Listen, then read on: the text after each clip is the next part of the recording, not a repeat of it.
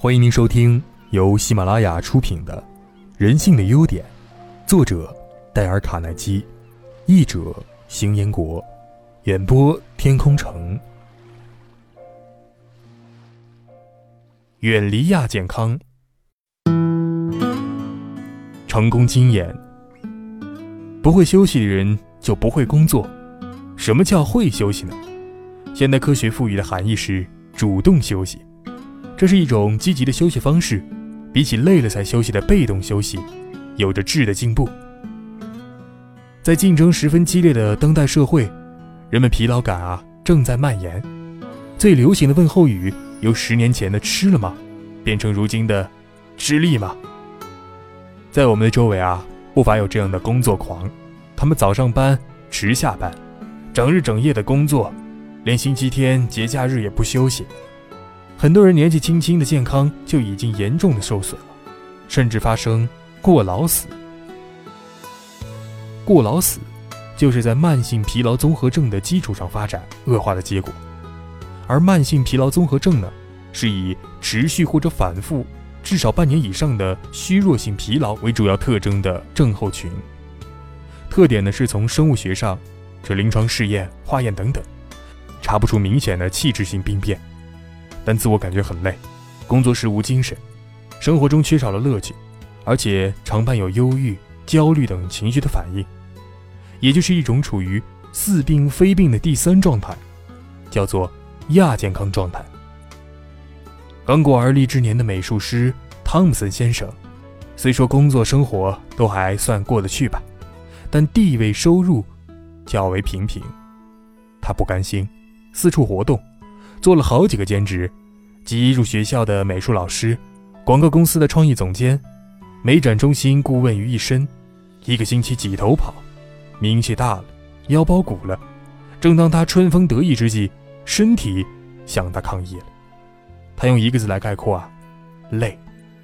每天晚上回到家，觉得骨头都要散架了，一上床，那种莫名其妙的梦便来烦他。安东尼，他已经近四十岁了，典型的上班族，最怕夜晚的来临，因为不知道从什么时候开始，他成了没有睡眠的人，几乎用尽了药物以外的所有土方法，也未能解决失眠的问题。不仅如此啊，食欲下降、神经衰弱、性欲减退等症状也相继来凑热闹。去医院检查不出什么问题，疲劳是一种信号，它提醒你。你的机体已经超过正常的负荷了，出现疲劳感就应该立即进行调整和休息，做到劳逸结合、张弛有度。如果长时间的处于疲劳状态，不仅降低工作效率，还会诱发疾病。人体就像弹簧，过劳就是外力。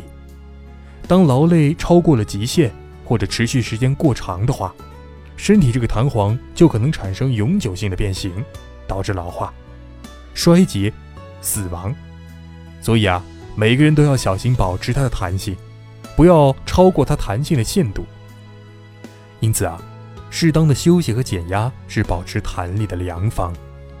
过劳死只能是预防，累病没有特效药，病程越长越难治，病程度呢要超过三四年的话，治疗会相当的困难。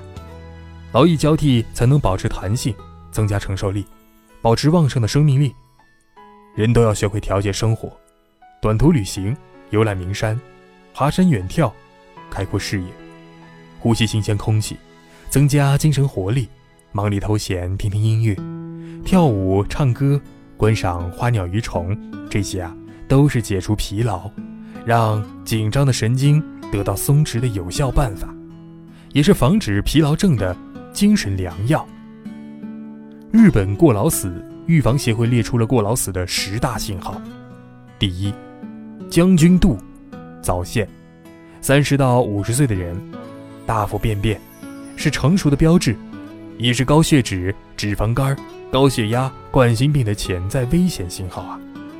第二，脱发、斑秃、早秃，每次桑拿都有一大堆的头发脱落，这是工作压力大、精神紧张所致的。频频去洗手间。如果你的年龄在三十到四十岁之间，排泄次数超过了正常人，说明啊，你的消化系统和泌尿系统开始衰退了。第四，性能力下降。中年人过早的出现腰酸腿疼、性欲减退，或者男子阳痿、女子过早闭经，都是身体整体衰退的第一信号。第五，记忆力减退，开始忘记熟人的名字。第六，心算能力越来越差。第七，做事儿啊经常后悔、易怒、烦躁、悲观，难以控制自己的情绪。第八，注意力不集中。集中精力的能力越来越差。第九，睡觉时间越来越短，醒来也不解乏。第十，经常头疼、耳鸣、目眩，检查也没有什么结果。日本过劳死预防协会还公布了自查的方法，具有上述两项或者两项以下的，则为黄灯警告期，目前尚无需担心；具有上述三项到五项的，则为一级红灯预报期了。说明已经具备过劳死的征兆，六项以上者为二级红灯区，可列为综合疲劳症过劳死的预备军。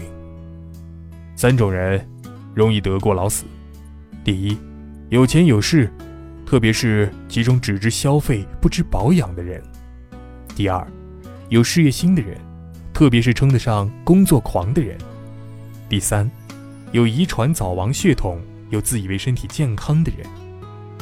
人类为何会过劳伤害或者过劳死结缘呢？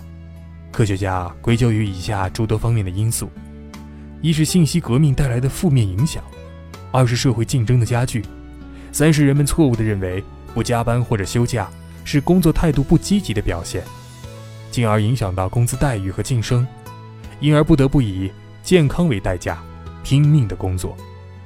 我们常说，不会休息的人就不会工作，这句话。精辟地概括了休息与工作之间的辩证关系，也是现代人防止过劳伤害的灵丹妙药。什么叫会休息呢？现代科学赋予的含义是主动休息。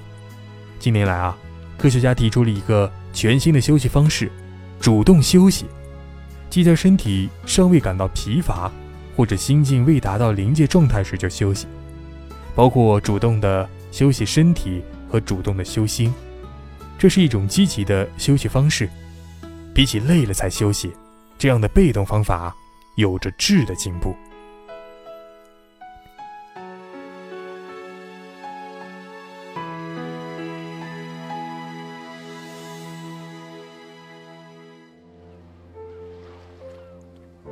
各位听众，本集已播讲完毕，感谢您的收听。